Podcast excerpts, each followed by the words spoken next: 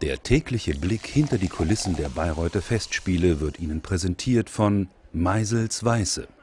Mach's auf deine Weise.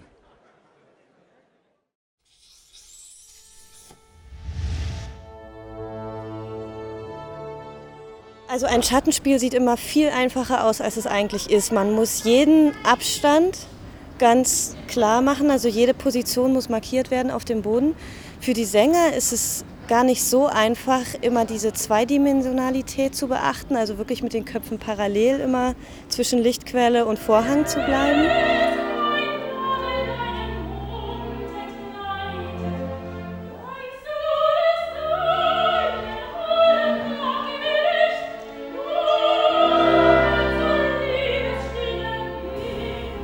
Also ich finde, Schattenspiele an sich sind immer ein ganz tolles Medium für Kinder. Erstens, weil man sich als Kind natürlich immer ganz viel mit Schatten auch selber beschäftigt, wenn man da abends im Bett liegt und irgendwelche Fantasiemonster an den Wänden sieht oder so. Also ich finde, Schatten sind einfach immer ähm, eine tolle Möglichkeit, Fantasie zu erzeugen, die nicht konkret ist. Klar, es gibt klare Umrisse, aber es ist eben ähm, plötzlich auch eine ganz andere Dimension. Zeit vergeht ganz anders, Raum wird ganz anders wahrgenommen und man spricht ganz gezielt die Fantasie der Kinder an. Das finde ich wichtig dabei. Und dann ist es natürlich ähm, auch plötzlich eine Möglichkeit, wenn man mit so einem anderen Medium arbeitet, dass man filmische Elemente benutzt, dass plötzlich Köpfe ganz riesengroß werden oder dass man einen Mord, der sehr brutal eigentlich ist, vielleicht irgendwie zwar sehr direkt zeigt und nicht verheimlicht, aber da irgendwie so ein bisschen Schutz dazwischen ist.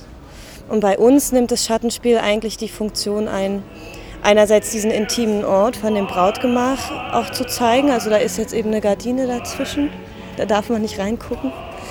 Und auf der anderen Seite passieren da eben jetzt auch Dinge, eben dass Elsa die verbotene Frage stellt, die man sehr viel mit eigener Fantasie füllen kann. Und das Verhältnis von Lohengrin und Elsa verändert sich in dem Moment ja ganz stark. Das heißt, man kann ganz toll auch mit Größenunterschieden spielen oder dass sie sich so ein bisschen aus den Augen verlieren oder so Lohengrin für Elsa ungreifbarer wird. Der Schatten verschwimmt so ein bisschen, wird unschärfer und so. Das sind, glaube ich, alles so Elemente, die mich daran interessiert haben.